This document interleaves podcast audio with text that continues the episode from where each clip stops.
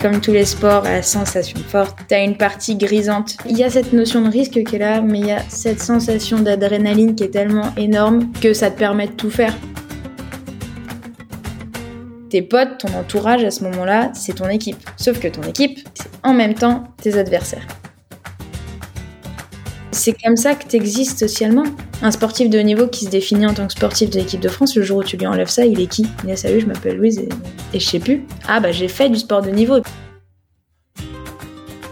Moi, m'avait fait comprendre que je devais perdre du poids. À chaque retour de vacances, je passais sur la balance avec les pinces. Il y avait même un coach qui énonçait notre pourcentage de masse grasse en public sur la glace devant les autres. Et nous, on n'est pas dans un sport à catégorie de poids. Moi, j'étais dans un internat avec des lutteuses. On est allé à l'INSEP, on a vu des gymnastes. Bon, on fait quoi, quoi? Parce qu'à un moment donné, il y a quelqu'un qui va s'énerver. J'en connais des athlètes qui ont pu leur règles, qui ont des problèmes de peau et qui ont commencé à certains moments à perdre leurs cheveux. À quel moment on va se dire que c'est pas juste une machine de muscles, en fait? On le dit à des gens, euh, à partir de maintenant, c'est dans la tête. C'est comme si depuis des années, ça se connaissait, c'est dans le mental que ça joue, mais que personne t'avait appris à forger ton mental. Les gens pensent que forger son mental, ça consiste à dire euh, T'as mal Bah tu continues. Hello, bienvenue dans Génération Flow, le podcast où j'interviewe une nouvelle génération d'entrepreneurs pour parler d'équilibre de vie et de futur du travail. Mon but est de t'aider à comprendre qui sont les personnes derrière ces projets, ce qui les motive ou ce qui les freine, quelles émotions, quelles ambitions les animent et comment leur travail impacte leur quotidien ou inversement. Bref, avec Génération Flow, j'ai envie de te partager la partie immergée de l'iceberg, celle qu'on ne voit pas toujours sur les réseaux, parce que je pense que c'est là que se trouvent toutes les meilleures leçons professionnelles et personnelles. Mon invitée pour cet épisode est une passionnée de vitesse et de sensations fortes. Louise Milesi est ancienne athlète de haut niveau en short track, étudiante en psychologie du sport et future préparatrice mentale. Sans plus attendre, place à l'épisode. Hello Louise, comment tu vas? Eh ben ça va, ça va très bien. Est-ce que simplement tu pourrais, s'il te plaît, commencer par, alors je dis simplement, c'est jamais simple, mais par te présenter? Ouais, euh, ben moi je m'appelle Louise Milesi, j'ai 25 ans. Donc je vis actuellement à Marseille dans le cadre d'un master de psychologie sociale. Euh, sinon, avant j'ai été, j'ai fait une carrière de sportive de niveau dans le short track, patinage de vitesse en courte piste. C'est un but qui est pas très compliqué. C'est au coup de pétard, on part et c'est le premier arrivé qui a gagné. Sur la glace, c'est assez facile à comprendre. J'ai fait ça de mes, de mes 16 ans jusqu'à mes 20 ans.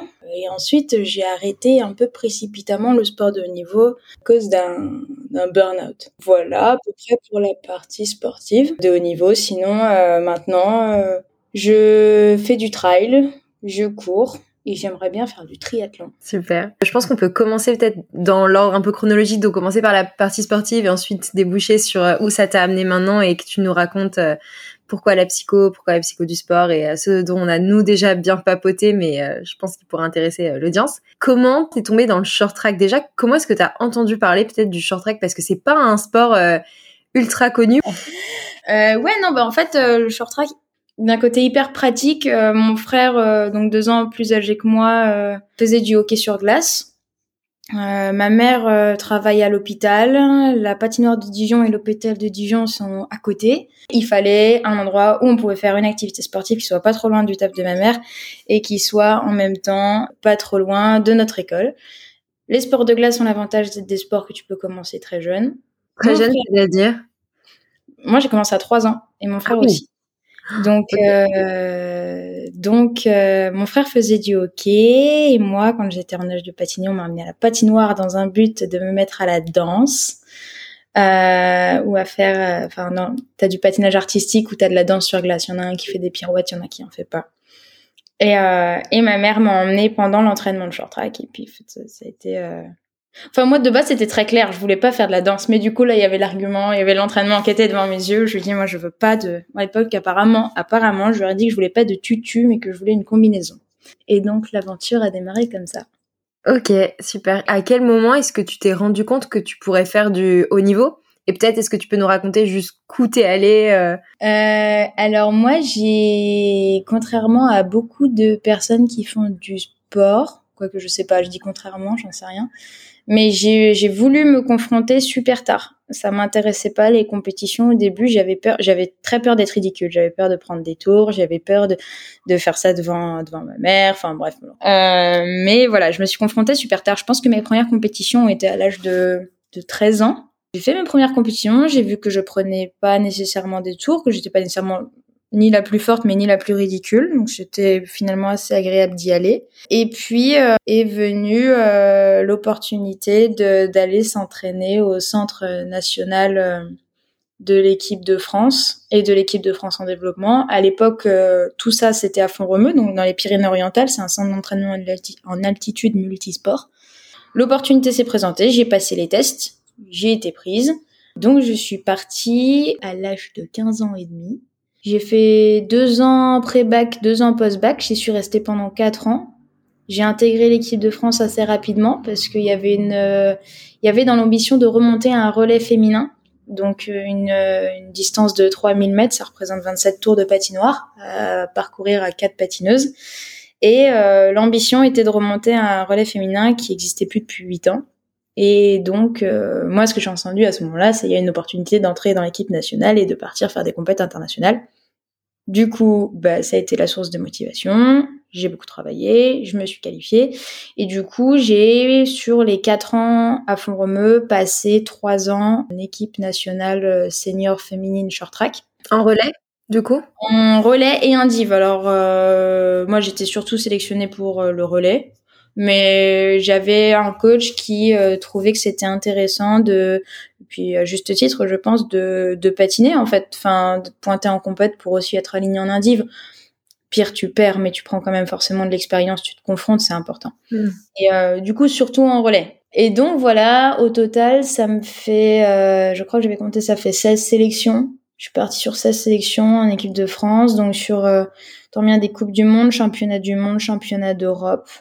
J'allais te demander, c'est quoi la, c'est quoi la plus grosse compétition que, à laquelle tu participé La plus grosse compétition, c'est les championnats du monde, tout simplement parce que je sais pas trop comment ça se passe dans les autres sports, mais en fait, dans le short track, t'as les coupes du monde qui sont qualificatives, qualificatives pour les championnats. Donc, c'est peut-être pas le bon mot, je sais pas. Qualifiante, qualificatoire, qualificative, enfin bref. T'en, t'en as six dans l'année. Et au, en fonction du score que t'as fait dans les six, en moyenne, t'es qualifié pour les championnats. Donc le plus gros que j'ai fait, c'est qualifier le relais pour les championnats du monde. Et le plus gros palmarès euh, que j'ai, c'est une médaille de bronze en Coupe du Monde de Dresden en 2015, discipline relais. Ok.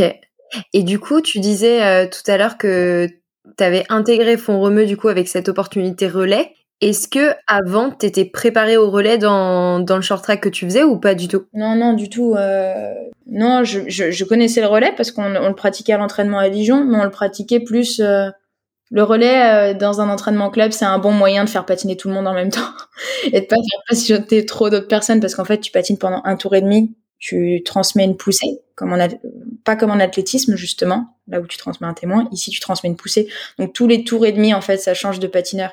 Et pour ceux qui connaissent pas bien et qui te voient pas euh, faire les démos à la caméra, en transmission de poussée, ça veut concrètement dire que une nana ou un mec va pousser son coéquipier, envoyer de la force après la vitesse récupérée sur un tour. Ouais, c'est ça, c'est exactement ça. C'est en gros, t'en as un qui patine, euh, qui patine, on va dire assez vite, et plus tu t'approches de la ligne d'arrivée, plus il patine comme une balle. Et au bout d'un tour et demi ou un tour ou deux tours, ça dépend de la stratégie d'équipe parce que c'est pas un nombre de tours qui est fixé tu as un patineur qui, à la fin d'un virage, vient se mettre devant l'autre patineur avec de la vitesse et le contact se fait par une poussée. Donc toi, quand tu es le patineur qui arrive derrière, le but, c'est que tu arrives les mains positionnées sur le bassin de l'autre, qui attend un peu en position de chaise en fait, euh, les coudes sur les genoux, et euh, tu, donnes tout ce que tu envoies pour... Euh, c'est le coup du télésiège un peu en fait. Ouais, tout à fait. J'avais jamais pensé à ça. Ouais, c'est ça. Je nous imagine déjà nous en panique sur le, euh, les tapis roulants en mode oh putain ça va trop vite. Et là t'imagines quelqu'un pleine balle. Ça monte à combien de kilomètres heure un patineur euh, short track? Les meilleurs vont aux alentours de 50 km heure, 50 et plus. Les mecs les plus forts vont autour de ça. Tu te prends une voiture dans les fesses quoi. Ouais, c'est pour ça que le but par contre c'est d'arriver vraiment lancé parce que déjà si t'arrives pas suffisamment lancé euh, bah déjà faut rester debout parce que quelqu'un qui arrive à 50 km/h derrière toi, si t'arrives pas à lancer, bah en fait il suffit de faire l'expérience euh, dehors avec euh, avec quelqu'un qui arrive en roller derrière toi ou en vélo ou on le souhaite pas mais en voiture. en théorie tu tiens pas debout, sauf si de base bah toi t'arrives à approcher vraiment de près cette vitesse. Le but c'est vraiment que tu partes plus vite que ce que lui il arrive. C'est pas que ça ralentisse.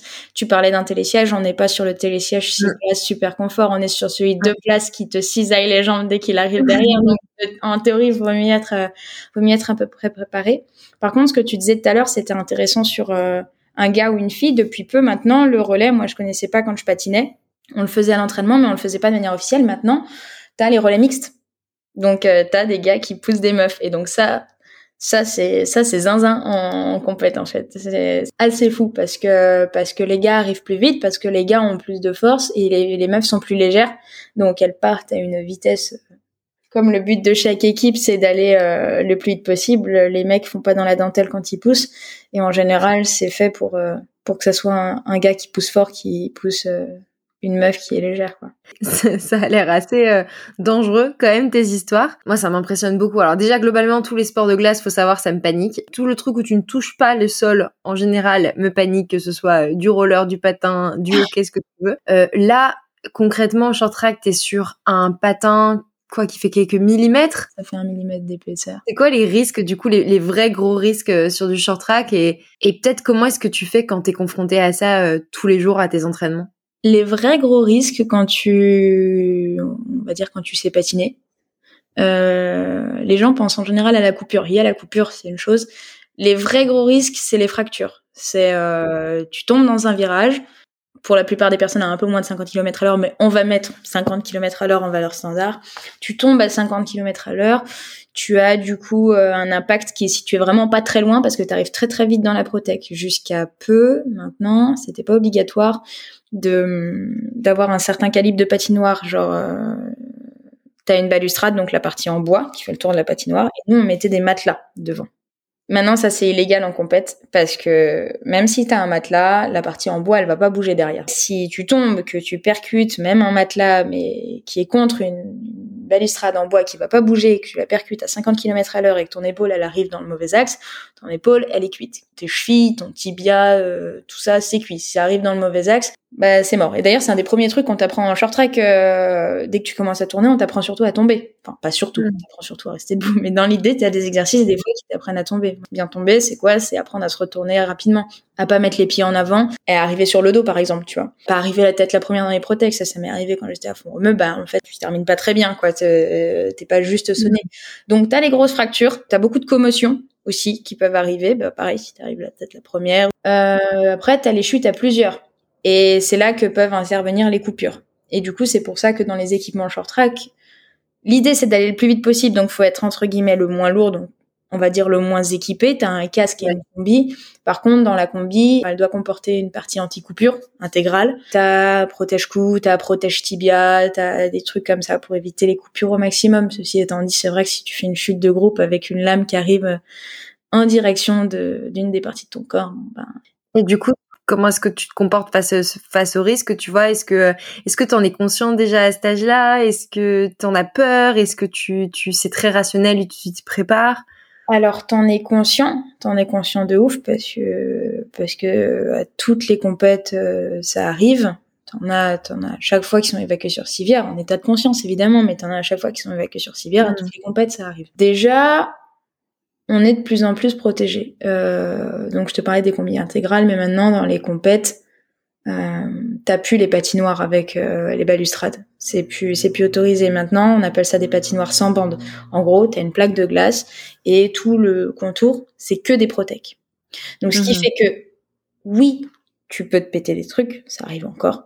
Mais en théorie, c'est un peu comme si t'arrivais, enfin, si t'arrives dans un énorme truc en mousse et t'es aspiré, en fait. Enfin, t'emmènes le truc avec toi. Donc, c'est déjà moins violent. T'as moins ce genre de, de problème. Ceci étant dit, les gens vont de plus en plus vite. Donc, tu les as moins, mais tu les as quand même. Comment on vit avec ça euh, Tu sais que le risque il est là, tu le sais très clairement, euh, tout simplement parce que voilà, ça arrive à chaque compète. Moi, je me suis entraînée avec des filles et des gars qui euh, qui sont passés par des, des très très grosses blessures et tu les vois en fait, tu les vois galérer à revenir. Tu les vois qui passent en quelques mois d'un muscle qui est énorme à un muscle qui ressemble à vraiment une jambe qui fait pas qui fait pas de, sport. Donc en fait, t'as tout ça qui est bien en tête. Ceci étant dit, c'est comme tous les sports euh, à sensation forte. T'as une partie grisante qui est énorme en fait. C'est des sensations super particulières. Je sais pas si tu skis un peu, mais c'est comme quand t'as beaucoup de vitesse et à un moment donné, je sais pas, les planètes sont alignées, t'arrives à prendre un virage où t'es très très incliné et il y a ce truc où oui, ça peut décrocher, mais quand tu le passes, t'es es bien sur tes skis, t'es en confiance et tu sais que sur le prochain, tu l'as dans les cuisses, tu pourras t'incliner, tu pourras aller chercher de la vitesse. Enfin, il y a cette notion de risque qui est là, mais il y a cette sensation d'adrénaline qui est tellement énorme que ça te permet de tout faire le moment où tu commences à trop penser que tu vas tomber, c'est là que tu risques le plus de tomber en fait. Oui, il faut être conscient pour pas faire des conneries parce que ça reste un sport qui est dangereux parce que ça reste un sport où tu es à plusieurs. Donc déjà premièrement les conneries elles sont sanctionnées si elles sont pas trop graves. Si elles sont graves, elles sont sanctionnées et en plus de ça toi toi t'es sanctionné par la blessure et peut-être tu blesses quelqu'un. Donc ça t'en as conscience, faut faire gaffe.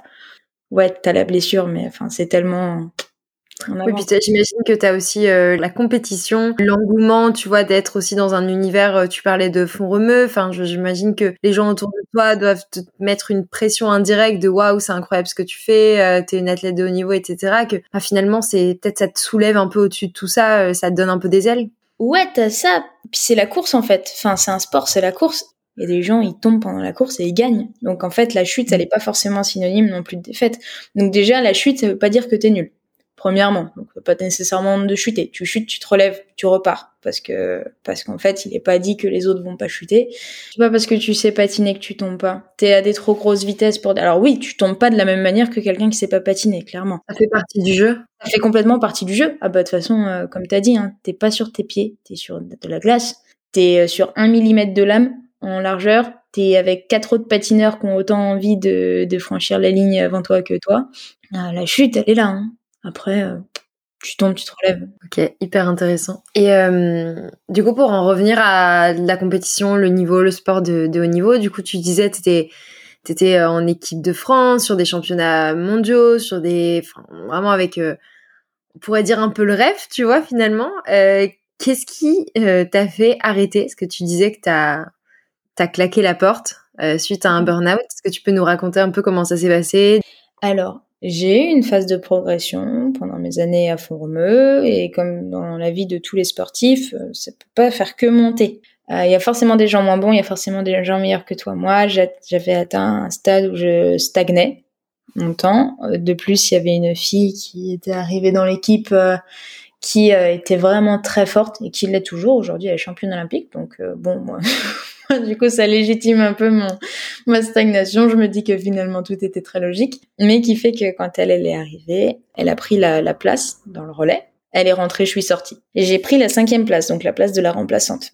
Déjà, j'étais dans une période où je faisais du banc, beaucoup. Ce qui est pas nécessairement simple, parce que finalement, tu t'entraînes autant que les autres pour être sur le banc. Donc euh, il y a toutes les valeurs euh, super jolies que tu peux voir sur les réseaux sociaux et dans les films blockbusters américains qui te disent que c'est une super place et qu'il faut être là pour l'équipe et que c'est fun. Toujours est-il que quand tu t'entraînes tous les jours autant que les autres et que c'est dur, bah en fait, euh, ouais, tu fais la gueule. Donc t'essayes de pas la faire devant les copines parce que c'est compliqué. Mais en compète, euh, quand ça gagne et que toi t'es pas sur la glace, même si on te dit tu fais partie de l'équipe, ce qui est vrai, tu fais partie de l'équipe, t'as pas la même notion quoi. Donc déjà il y avait cette période là. À l'époque où j'y étais, au niveau encadrement hors glace, c'était Il y avait un, un kiné euh, dans la structure du crêpe, c'est un médecin. Ceci étant dit, il y avait ni de ni de d'assistance euh, ben, mentale, il y avait pas euh, d'assistance sur le plan diététique, il y avait pas il y avait pas de staff autour. Tu te sens seul, bon, mais tu sais que autour de toi, il y a pas grand monde qui est formé pour venir peut-être t'aider quand ça va pas. Et qui te comprend quoi parce que j'imagine que tu as toujours euh, ta famille peut-être tes amis qui te soutiennent mais en réalité quand ils sont pas dans le dans le domaine quand ils font pas ce que tu quand ils vivent pas ce que tu vis c'est difficile de, bah, de te ouais. qui te comprennent quoi en réalité c'est compliqué les potes euh, les potes à 18 et 19 ans en général ils sont dans soit dans un cursus universitaire soit dans un cursus au lycée et toi tu fais des compétitions euh, euh, aux États-Unis, euh, en Russie, en Asie. Donc, euh, tu as un peu, entre guillemets, pour eux, une vie trop cool. Et quand tu pars en compète, ils te disent ouais gagne et toi tu sais pertinemment que tu gagneras pas parce que tu vas affronter les champions olympiques. Donc au ring, tu gagneras pas.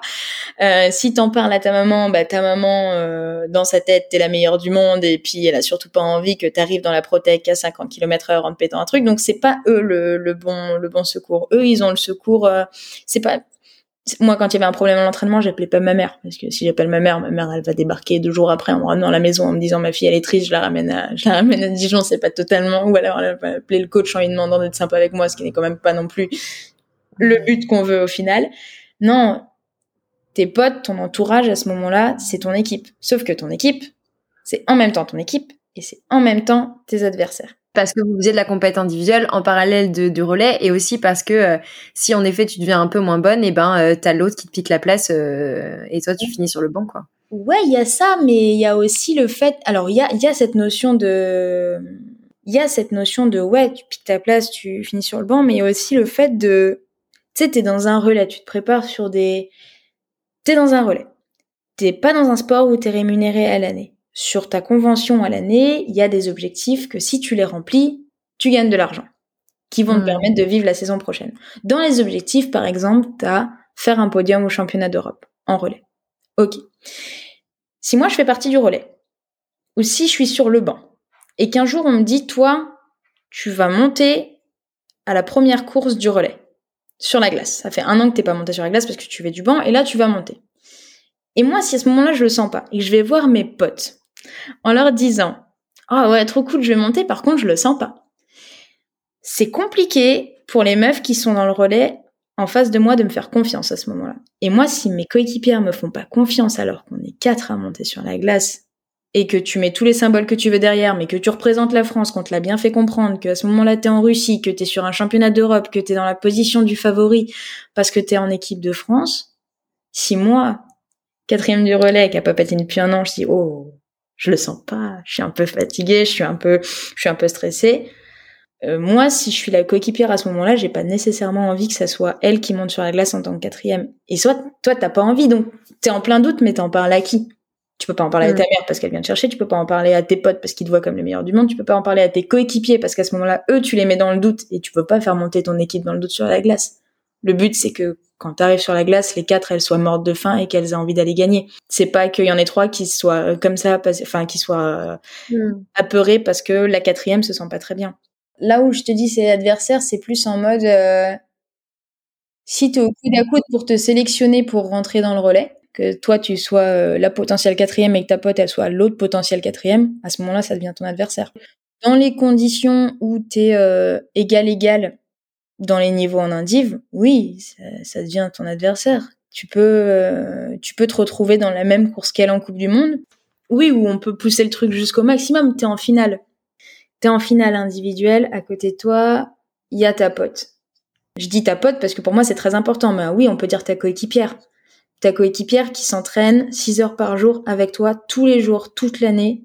T'as deux jours de break à Noël, t'en as, t'as, quoi, t'as trois, quatre semaines en été, quoi tu fais comment? Tu, réagis comment? Bien sûr que c'est ta place.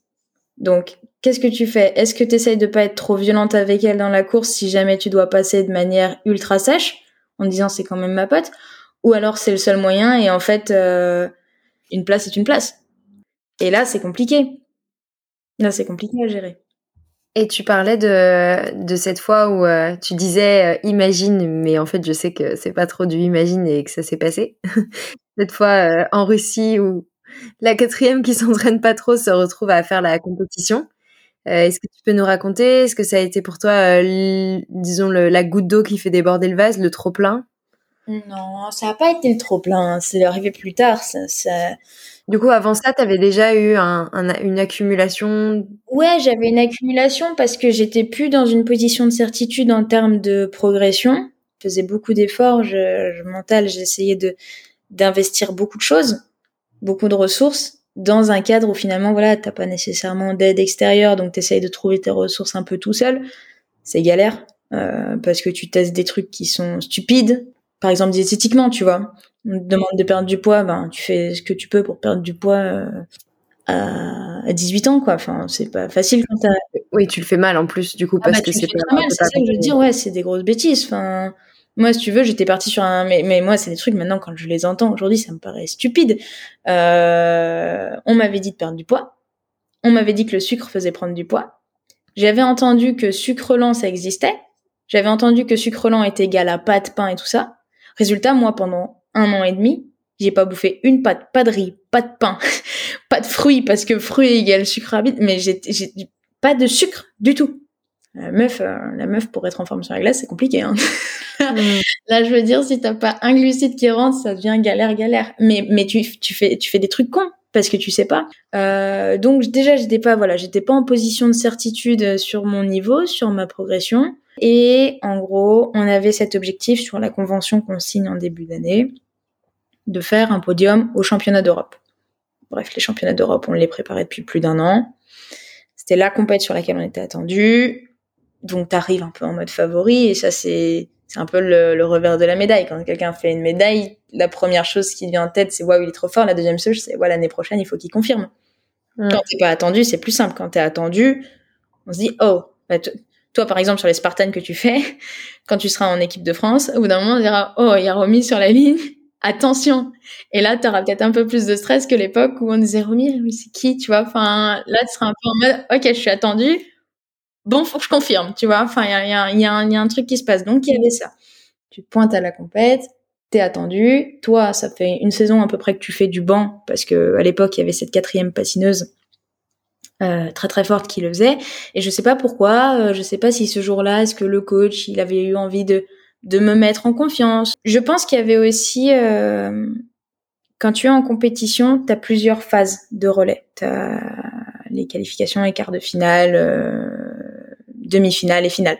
Si la cinquième patineuse ne patine ne serait-ce qu'une fois, elle monte sur le podium final si jamais il y a un podium. Si moi je patine pas de la compète et qu'ils alignent que les quatre premières à chaque fois et que moi je fais que du banc, au moment où il y a la médaille, moi je l'ai pas la médaille.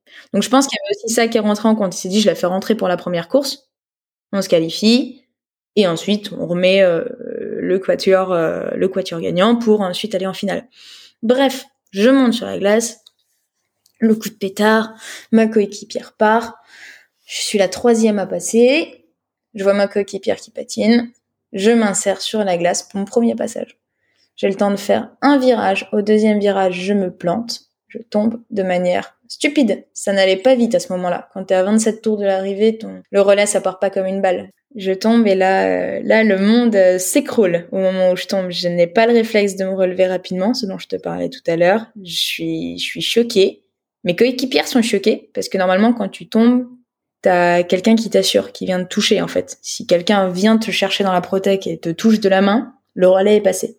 Personne ne vient me chercher parce que tout le monde est abasourdi en mode c'est pas possible. Et là, les, les filles qui sont devant nous comprennent que nous, on était en position de force et donc elles accélèrent. Personne n'est venu me chercher, moi j'ai pas eu le réflexe de me relever. Et en plus de ça, les adversaires elles accélèrent. Autrement dit, c'est mort. Enfin, c'est mort pour euh, mort pour la qualif. Et donc moi à ce moment-là, je me rends compte que j'ai 18 ans, que ça fait un an que je fais du banc, qu'on m'a fait confiance et qu'au bout de un tour, je tombe. Ça a été compliqué. Ça a été compliqué à la sortie de la glace, j'ai pas osé parler à mes coéquipières et je me suis retrouvée à à me cacher littéralement sous les tribunes dans la patinoire euh, olympique euh, de Sochi en Russie pendant deux heures à appeler ma mère à l'autre bout du monde qui savait pas quoi faire parce que sa fille qui a 18 ans l'appelle en pleurant sous les tribunes en se cachant pendant deux heures à Sochi. Là, tu le disais, il y a, y a personne, il y a personne, il y a pas de staff, il y a personne de l'équipe, il y a pas des gens qui ont, qui sont compétents qui pour venir t'aider. Ben non, à ce moment-là, il y a personne dans le sens où les meufs du relais sont en colère et à juste titre et je pense que c'était mieux pour moi qu'elles viennent pas nécessairement me voir parce qu'il faut aussi un peu le recul, c'est venir me voir pour me faire incendier. Puis on en a parlé dès le soir même. Puis ça, ça s'est arrangé sans problème. Mon coach ben était en train d'essayer de faire relativiser euh, l'équipe. Puis en fait, il y a un seul coach, mais il y a, y a toute l'équipe des meufs, mais il y a toute l'équipe des gars. Donc en fait, il y avait toute une équipe à gérer. Euh, et puis non, bah à ce moment-là, non, il y a personne. Je pense que ça peut être intéressant que dans des équipes, dans un moment de détresse sportive comme ça, sur des athlètes et plus largement des jeunes et encore plus largement des humains, ça peut être intéressant qu'il y ait quelqu'un derrière qui soit en mode je crois que cette personne n'est pas juste dévastée parce qu'elle est une sportive. Je crois que là, cette personne est dévastée parce qu'elle est au fond du fond du fond de la confiance en elle qu'elle peut avoir. Et que là, en fait, il faut juste lui venir en aide, en fait. Aller la voir et lui dire, bah, c'est bon, t'es pas seul, on va en parler, te cache pas, ça sert à rien. Mmh. Et euh, juste euh, avant d'enchaîner sur euh, ce que cet événement a pu, tu vois, bouleverser dans ton mindset, dans tes idées, etc. Avec du recul, est-ce que tu sais, est-ce que tu su analyser à quoi était due la chute? Est-ce que tu penses justement que c'était au stress ou est-ce que vraiment c'était de, de, de, la partie technique, tu vois, sur glace? Ou est-ce que tu penses que je sais pas, à, vouloir bien faire, ton coach avait mal fait puisqu'en fait, toi, t'étais peut-être pas euh, psychologiquement préparé à, être sur la glace? Non, techniquement, j'étais prête. Techniquement, j'étais, prête et comme beaucoup de patineurs, tu, tu t'entraînes pas 6 heures par jour pour pas être prêt. Ça, j'étais prête. Euh, mon coach a pas fait d'erreur. Hum, c'est moi qui ai fait l'erreur de pas lui dire au moment où il me dit euh, tu montes. Moi, l'erreur que je fais à ce moment-là, c'est de pas lui dire non, non, je monte pas. Ça, c'est l'erreur que je fais. Est-ce que je regrette d'avoir dit ça? Euh... Je regrette. Je regrette pour l'équipe. Mais si c'était à refaire, sans savoir ce qui allait se passer, si c'était à refaire en sachant que j'allais me planter euh, deux tours plus loin, oui, bien sûr que je dis non. Mais si tu me remets dans la même situation aujourd'hui, je pense que n'importe quel euh, n'importe quel athlète de haut niveau te dit non, je la prends la place. Enfin, donc ça, c'est du point de vue du collectif. D'un point de vue perso, l'erreur que je fais, c'est de même pas me ressaisir quand il me prévient, t'y vas. L'erreur que je fais à ce moment-là, c'est de me dire, oh là là, mais et si je tombe? Et si je fais ça? Et c'est à ce moment-là que j'ai basculé dans un truc de, ben meuf, t'es pas une morte de faim, la fin. T'es une morte de peur, mais euh, mais mais sur la glace, faut, faut vite que tu changes d'état d'esprit parce que les meufs, elles vont te croquer en fait. Et je me suis fait croquer. Et l'erreur que j'ai fait, c'est ça. C'est de monter moi sur la glace pas en confiance. Ce qui aurait pu me mettre en confiance. Il y a mille facteurs avec des si on referait le monde. Oui, probablement. Euh, enfin, un, un, meilleur encadrement, ça c'est sûr au niveau psychologique, mais après, euh, mon coach il faisait ce qu'il pouvait. Il avait tout un collectif à, gérer. Il y a des patineurs qui continuent de gérer comme ça, ça fonctionne bien pour eux. Donc en soi, euh, c'est pas un discours du le fameux discours d'une athlète d'une athlète gâchée. Ça ça ça, ça existe pas. Moi j'y crois pas. Avec des si on referait le monde. Moi je suis partie parce qu'au bout d'un moment je me suis rendu compte que mentalement ça tenait plus. Il y a des gens pour qui ça tient et tant mieux. Et moi l'erreur que je fais ce jour-là c'est de monter sur la glace en mentalement en n'étant pas prête hmm. et, et du coup à, au retour de cette compétition euh, tu, tu reviens du coup sur euh, ton ton centre de formation comment ça se passe pour toi? Euh, je reviens sur mon centre de formation avec euh, qu'une seule envie, c'est de m'entraîner. De m'entraîner, de faire passer des, des entraînements, des performances à l'entraînement, des performances en muscu qui font un petit peu oublier cet échec euh, chaotique. Ce qui a été compliqué pour moi, c'est que j'avais été envoyée du coup au championnat de Europe à Sochi. Et la semaine d'après, j'avais été envoyée au championnat du monde junior à Sofia en Bulgarie. Et le truc qui s'est passé, c'est que pareil en relais, je fais un dépassement. Est en gros un short track euh, t'as euh, en théorie tu dois pas mettre les autres en danger. Et euh, et là il a été jugé à la vidéo que j'avais mis quelqu'un en danger parce qu'au moment où je le dépasse donc au moment où je passe de derrière à devant je le fais par l'extérieur et je me rabats je me rabats pour reprendre la position du leader sauf qu'apparemment quand je me rabats on a on a jugé que j'avais pris un peu de risque donc j'avais un peu tamponné l'autre nana bon écoute moi, je trouve pas, mais bon, l'arbitre a raison. Et du coup, euh, je me fais disqualifier là-dessus, donc je disqualifie l'équipe. Donc en deux semaines, je fais deux trucs pas cool pour les relais. Toujours est-il que à cette époque-là, ça fait deux compètes en deux semaines, un championnat d'Europe, un championnat du monde, où on sort à cause de moi. Donc ça a été un peu compliqué. Euh, il faut savoir que ces compètes-là, c'est en fin de saison que ça se passe. Donc moi, je savais que c'était globalement les deux dernières compètes de la saison. Moi, j'avais hâte à ce moment-là de rentrer à fond remeux, de m'entraîner et de rentrer dans la préparation estivale. Donc euh, pas de compète pendant deux, trois mois. Tu patines, tu patines et tu te fais un peu oublier au niveau de, de ce que tu fais en compète. Donc moi à ce moment-là j'ai juste envie oui de, de, rentrer et patiner. Oui moi j'ai envie de patiner à ce moment-là. J'ai pas j'ai pas envie de, de m'éloigner. Puis puis à ce moment-là moi mes mes coéquipières c'est ma famille. Hein. Je les vois je les vois mille fois plus que ma famille. Je les vois mille fois plus que ma copine. Je veux pas je veux pas m'éloigner de fond romeux. Je fais quoi? Je suis loin de ma famille à ce moment-là. Donc euh, non moi l'idée à ce moment-là c'est de retrouver une routine, de rentrer chez moi et de me réentraîner. Chez toi à fond romeux du coup. À fond romeux. Ouais parce que à ce moment-là c'est chez moi. Et du coup, tu reprends, euh, tu reprends l'entraînement. Au final, t'adoptes un peu parce que je pense que ça peut être euh, ou tout l'un ou tout l'autre après euh, ce type, tu vois, d'événement, d'échec ou en tout cas l'impact psychologique que ça a eu sur toi. Ça aurait, t'aurais très bien pu dire à ce moment-là, bah non, mais c'est terminé, ciao, je perds complètement confiance et j'arrête. Et toi, tu t'es dit, mais en fait, non. À quel moment, du coup, toi, t'as décidé, parce que c'était une décision de ta part, d'arrêter la compète? Alors moi, j'ai décidé d'arrêter en septembre de mes 20 ans c'était la préparation aux sélections olympiques. Les sélections olympiques arrivaient dans, je crois, 5-6 jours, un truc comme ça. Beaucoup de pression hein, l'année pré-olympique. Moi, j'ai jamais fait les Jeux olympiques et je pense que l'état d'esprit dans lequel j'étais euh, faisait que j'aurais jamais pu me qualifier aux, Jeux olympiques.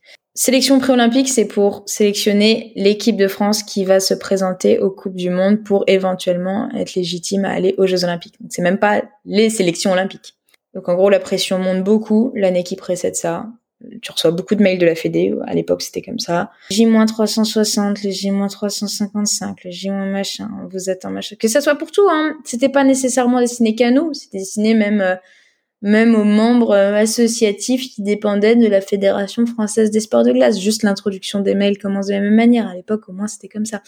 Donc, bref, ça commence à être euh, pesant.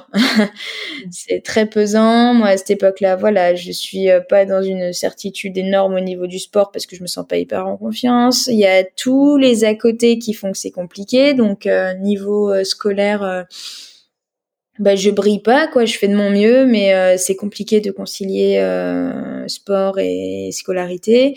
Au niveau euh, personnel je suis dans une relation à distance avec une personne que je peux jamais voir parce que je m'entraîne. Donc voilà je, je, me sens je me sens je me sens perdue et surtout je vois je vois l'échéance qui arrive et je vois que j'ai plus du tout du tout du tout envie d'en entendre parler. En fait ça ça me ça me dégoûte quoi. Ça arrivait à un stade où les anneaux olympiques j'en ai rêvé mais à un point. euh, à un stade où je pouvais plus me les encadrer alors que j'avais même pas été confrontée à ça. Et ça, je pense que c'est vraiment des histoires de mentalité différentes. Il y a des gens, ils sont morts de faim et les Jeux Olympiques, c'est, c'est, ça les fait rêver, ils vont aller chercher, mais parce que ces gens-là sont des sportifs de niveau dans la tête. Moi, physiquement, j'étais une sportive de niveau, j'adore ça. C'est comme ce que je dis souvent, hein. quelqu'un qui est passionné par le piano, euh, tu lui dis de faire du piano 6 heures par jour, euh, bah, bien sûr, il signe direct. Par contre, quand ça prend une dimension mentale que moi je n'avais pas, et que j'ai mis longtemps à assumer hein, pendant longtemps. En plus, en plus c'est c'est mal vu de dire que t'as pas le mental, tu vois. T'as un côté faible, alors que je pense pas que c'est pas que j'ai pas le mental. Je pense que niveau de l'esprit de compète, pour le dire euh, crûment, moi gagner ou perdre, j'en ai rien à foutre. Vraiment, c'est vraiment. Je sais d'ailleurs euh, que quand t'étais gamine, il avait fallu euh, faire un peu du forcing pour te faire faire tes premières compètes. Au final. Ouais, je suis pas, je suis pas très à l'aise à l'idée de me confronter. Alors, je pense que, mais mais quand j'étais petite, j'avais peur de me confronter et d'être nulle. Ce que je veux dire, c'est que moi maintenant, ou à l'époque où je faisais short track, mais admettons le, le truc dans lequel je suis le plus forte, je sais pas trop ce que ça pourrait être, mais à l'époque, on va dire du short track, on va dire que le truc dans lequel je suis plus forte est le short track. Dans les courses dans lesquelles j'étais en position de gagner, j'en avais rien à faire de gagner. Enfin, et j'en avais rien à faire de perdre. Ce qui, ce qui m'emmerdait vraiment, c'était de perdre avec mon équipe de relais et donc de faire perdre mon équipe. Mais moi, si on perdait, moi, une heure après, ça allait. Hein. Mais parce que, comme l'a dit une de mes coéquipières, euh, mentor et, et amie très proche maintenant, qui elle a une expérience olympique euh, qui est démentielle parce qu'elle les a fait quatre fois. Et c'est elle d'ailleurs qui m'a fait le déclic euh, pour arrêter. C'est qu'on on était en pleine séance, j'en pouvais plus, j'étais fatiguée. Bref, à, cinq jours des sélections euh, pré-olympiques. Et, et, elle me dit, t'as pas l'air bien, t'es pas heureuse, pourquoi tu patines? Je lui dis, toi, tu peux pas me dire ça parce que toi, ça fait genre trois fois que tu l'as fait. À l'époque, elle se qualifiait pour les quatrièmes. Je dis, tu peux, tu peux pas me dire que je m'amuse pas. Si elle est trop de fois pour savoir que c'est pas tout le temps que de l'amusement. Il me dit, bah, tu vois, c'est ça la différence. C'est que moi, là, je, je me suis toujours amusée, quoi. Garde bien en tête que c'est qu'un jeu. C'est du sport, hein. C'est, alors oui, ça a pris des dimensions hyper importantes. Parce que tu fais ça toute la journée. Mais c'est qu'un jeu, en fait. Il y a des gens, ils se lèvent tous les matins pour aller faire un métier qu'ils n'aiment pas, dans lequel ils se sentent nuls, dans lequel on leur parle comme une merde. Toi, tu fais du sport, t'es en équipe nationale, tu es à la montagne. Ça va, quoi. Donc, si ça te saoule de faire, euh, de faire des tours en 9 secondes, bah, barre-toi, en vrai. Ça mérite pas de rester là, quoi. Hmm. Et en fait, ça, ça m'a fait un énorme déclic. Et ça m'a fait un énorme déclic, mais ça a vraiment bousculé ma vie et ça bouscule encore, enfin, ça a encore des répercussions sur comment je vois ma vie aujourd'hui. Si je me sens pas bien dans une situation, mais, mais barre-toi, en fait, c'est pas très grave. Genre, par contre, t'as l'air beaucoup plus d'un crétin, à mon sens. L'abnégation, c'est super, mais quand c'est de l'acharnement, je trouve ça bof, tu vois. Euh, hmm. Quand c'est de l'acharnement à dire je patine, je patine, je patine, même si je sais que je suis pas heureux, je patine, c'est là qu'il faut se poser des vraies questions sur euh, est-ce que vraiment on peut parler de courage? De quelqu'un qui veut pas quitter son milieu parce qu'il sait pas quoi faire d'autre alors qu'il est très malheureux dedans.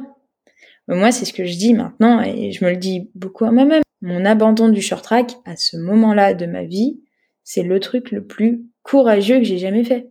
Et j'en suis mais tellement fière parce que moi, ce que ça traduit à ce moment-là, c'est que à un moment donné, où j'étais en danger dans ma tête, parce que c'était une situation de danger, je sais plus bien du tout. En fait, j'ai trouvé la ressource de me dire, eh ben, c'est pas grave. On stoppe tout et on fait autre chose.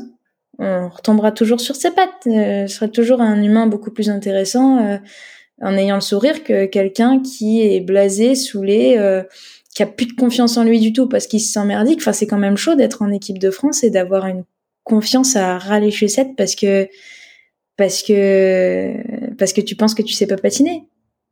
Et tu penses qu'il y en a qui sont dans cette situation et qui n'acceptent pas euh, que ça ne fonctionne pas. Quelque part, tu te dis que t'es privilégié et qu'en fait, t'as pas le droit de ne pas être heureux. Bah ouais, il y a ça. Puis il y a aussi que c'est un... sans se mentir, c'est un côté de vie qui est un peu stylé. Ça fait pas rêver tout le monde, mais quand tu dis que t'es en équipe de France, écoute, euh, le but c'est pas de faire son péteux, mais on va dire que ça peut marcher un peu de temps en temps de dire que t'es en équipe de France. Ça, enfin, ça en jette quoi. Quand tu rencontres des gens et qu'ils essaient de comprendre ce que tu fais, que tu leur dis que t'es dans un mode de vie sportif de niveau et que t'as des ambitions olympiques et que t'es en équipe de France et que eux ils perçoivent que quand tu dis ça t'es pas que sur le rêve, mais que t'es sur une dimension qui est vraiment palpable. C'est un niveau qui est qui casse un peu de l'ordinaire.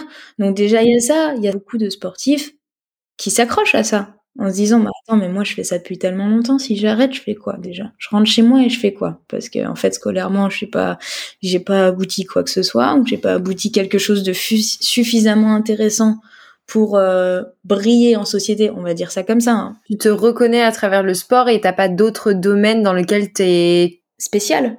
Ouais exactement. Bah ouais, parce que tu te sens spécial. Moi, l'atterrissage, il a été violent, mais c'était parce que j'étais tellement plus à ma place dans ce milieu-là que l'atterrissage, je l'ai accepté, mais il faut l'accepter, hein, parce que quand tu sors du sport de haut niveau, euh, ton premier employeur, quand il apprend que tu as fait de l'équipe nationale, ça dure 5 secondes. Hein. Ah, cool, dans quel sport ça? Ok, très bien. Bon, tu commences demain à 8 heures, quoi.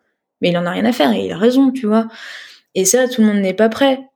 Parce que l'arrêt d'une carrière, c'est pas facile. Et moi, ma carrière, elle a été petite. Hein. Parce que quand on parle de gens qui commencent euh, à 14 ans et qui terminent à 30, eux, faut l'arrêter la carrière, hein. et c'est pas simple. Hein.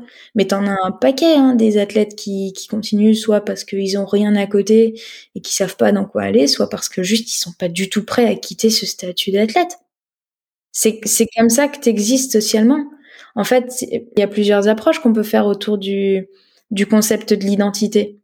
C'est pas juste euh, salut, je m'appelle Louise. Euh, je suis petite, euh, je suis brune. Moi, ça, ça, dépend comment tu me demandes. Moi, si tu me demandes aujourd'hui de me définir, enfin, aujourd'hui de me présenter, spontanément, je vais te dire, euh, salut, je suis Louise, je suis étudiante en psycho. Parce que c'est comme ça que je me définis socialement.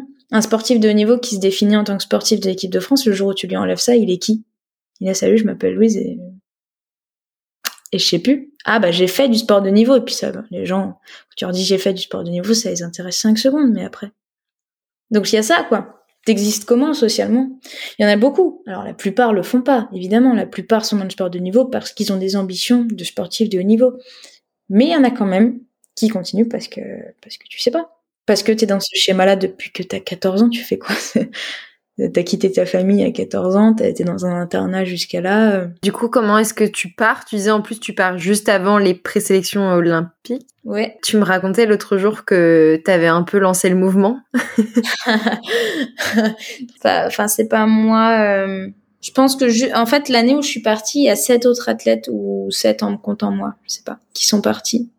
Euh, sur un collectif à la base qui comptait 15-16 euh, personnes quoi. Donc euh, une grosse partie du collectif est partie. Pas grâce à moi, mais je pense qu'en fait ça a fait un peu un écho à beaucoup de personnes de se dire waouh, ça a l'air si simple. C'était pas du tout simple hein, dans ma tête, mais c'est vrai qu'en fait comme ça s'est passé, je me suis barrée vraiment en plein milieu d'un entraînement.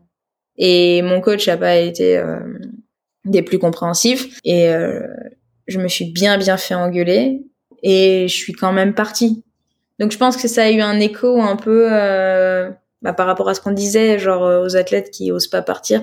Déjà, si elle le fait, on peut le faire aussi, mais peut-être juste, oh mais en fait, ça a pas l'air si dur. En fait, si on veut que ça s'arrête, ça s'arrête.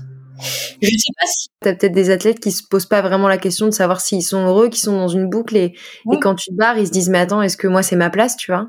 Bah tu sais, moi quand je suis partie, euh, moi j'avais finalement des points où atterrir. Enfin, en fait, mon premier réflexe, ça a été euh, de rejoindre ma copine et de continuer ma formation dans laquelle j'étais en formation à distance là-bas. Mais je sais pas si t'as pas d'attache euh, sentimentale, euh, émotionnelle à un autre endroit, ou si t'es pas en truc à distance, mais en formation à distance, mais que tu fais tout sur place, bah oui, tu t'arrêtes, mais tu dois rester sur place. Moi, si j'avais dû m'arrêter, rester à fond remue et être confrontée à tous mes potes qui vont à la patinoire tous les jours, je me serais pas arrêtée c'est trop trop dur. Moi, je me suis aussi arrêtée parce que j'avais quelque chose qui m'attendait ailleurs. Donc ouais, ça a lancé un peu un mouvement. Je sais pas si ceux qui ont arrêté regrettent aujourd'hui ou pas. Je pense qu'il y en a quelques-uns. Après moi, je sais pas, je suis pas dans leur tête, mais je pense qu'il y en a quelques-uns pour qui c'était peut-être un peu précipité. Mais voilà, je me suis occupée de moi et je pense qu'il y a plein de gens qui en fait m'ont vu commencer à m'occuper de moi, à se dire bah tiens, euh, ça a l'air sympa de vivre à la montagne et de profiter de la montagne et pas de vivre à la montagne et de faire que de la patinoire, tu vois. Ça de toute façon, il y a du mal-être. Des, des, athlètes heureux ne partent pas, sauf si à un moment donné, c'est le moment pour eux de partir en termes de niveau. Quand euh, quand on claque la porte et que et que c'est majoritairement des athlètes entre entre 20 et 22 ans qui partent, c'est qu'il y a un problème. Après, le problème venait pas que d'eux, ça c'est sûr. Moi, j'aurais jamais le discours de dire euh, c'est eux qui m'ont fait partir. Euh, qu'est-ce que ça aurait été si si ça avait pas été ça? Parce que c'est pas un discours que je veux tenir, parce que c'est pas un discours auquel je crois. Moi, c'est comme ce que je t'ai dit tout à l'heure. Je pense que moi, mentalement, j'étais pas une sportive de niveau. Et c'est pas très grave. Maintenant, je suis très très à l'aise avec ça. Hum, physiquement, aucun souci pour ça. Moi, j'adore ça. Mais, euh, mais mentalement. C'est ce que je te disais tout à l'heure en off. C'est, euh, je, quand je cours, je me time pas. M'en fous. Ça m'intéresse pas. Mais vraiment, ça m'intéresse pas. Euh, donc, euh, moi, si demain tu me dis, euh, est-ce que moi, je, mentalement, je pense être une, une athlète de haut niveau pour en avoir rencontré des athlètes de haut niveau mentalement, eh ben moi je peux te dire que leurs dents elles rayent le parquet à l'approche d'une compète. Et moi mes dents elles rayaient pas grand chose. Hein. Parce que vraiment ça fait peur. Quelqu'un qui se pointe à une compète et qui a envie de gagner, mais tu, le tu le sais parce qu'il se pointe pas en mode j'ai envie de gagner, il se pointe en mode moi je vais gagner et toi toi je vais, toi je vais t'écraser quoi. Et moi je me pointais en mode waouh moi je vais me faire écraser. waouh. Mais mais puis même dans la vie de tous les jours hein. Dans la vie de tous les jours, des gens qui font pas nécessairement du sport, tu les vois les tempéraments des sportifs de niveau. Moi, c'est des trucs que je remarque. C'est pas, c'est pas, y a pas besoin, y a pas besoin de faire du sport pour voir que des fois, y a, alors des fois, y a des gens, ils sont prétentieux, ils sont cons. Mais des fois, il y a des gens, tu te rends compte que derrière, il y a genre un paquet de détermination que eux, si tu leur avais mis au bon timing un petit peu de talent sur une certaine discipline en particulier, ils auraient fait des étincelles. Mais parce que des potentiels de sportifs de niveau, il y en a bien plus que de sportifs de niveau. Des, des champions, il y en a, hein. il y en a, y en a la masse. Maintenant, moi, moi, ce qui m'intéresse, c'est de les repérer et de les garder dans, dans le niveau, quoi et de pas les laisser partir parce qu'ils se sentent pas bien. Belle transition du coup sur euh, comment est-ce que tu en es arrivé à ce que tu fais aujourd'hui? Du coup, explique-nous, tu disais que tu étais en master de psycho. Ouais. Comment t'es passé déjà de, de, de, de fond remue, enfin de, d'athlète de, haut niveau? Tu disais que tu avais une transition STAPS Ouais, très maigre transition STAPS, toute petite petite dans le sens où euh, euh, à la suite du bac, il y a qu'un truc qui est disponible à fond remue, c'est STAPS. Donc je me suis mis dans mmh. STAPS. Mais euh, je me suis rendu compte que c'était pas tout à fait pour moi dans le sens où moi le sport je voulais le. Oh ça fait pompeux de dire ça, mais pour le coup c'est sincère. Je, je veux pas l'apprendre, je veux le faire. Donc en fait ça m'a saoulé d'aller apprendre des. Oh, je caricature à mort les gens qui sont passés par ça vont me détester, mais ça me saoulait d'apprendre des dimensions de terrain de badminton quoi. Vraiment c'était pas c'était pas mon délire. Et c'est et malheureusement c'était dans les premiers cours qu'on avait. Euh... Et donc je me suis mis de manière ultra concrète dans un BTS de diététique en correspondance parce que j'étais à fond homme et qu'il me fallait une formation. Parce que moi, je voulais une formation. J'ai jamais été quelqu'un de très à l'aise si j'ai pas de d'à côté universitaire, on va dire. Et on m'avait demandé de perdre du poids, donc c'est d'un point de vue très pratique. Je me suis dit bon bah. Et c'est lié à ton expérience perso en fait, la, la, diététique du coup. Ouais, de ouf. On m'avait dit perdre du poids, donc euh, moi je me suis dit bon. Quitte à apprendre des trucs, autant apprendre des trucs qui vont me servir dans ma carrière de sportif. Parce que moi à ce moment-là, je me dis pas que je vais arrêter dans pas longtemps.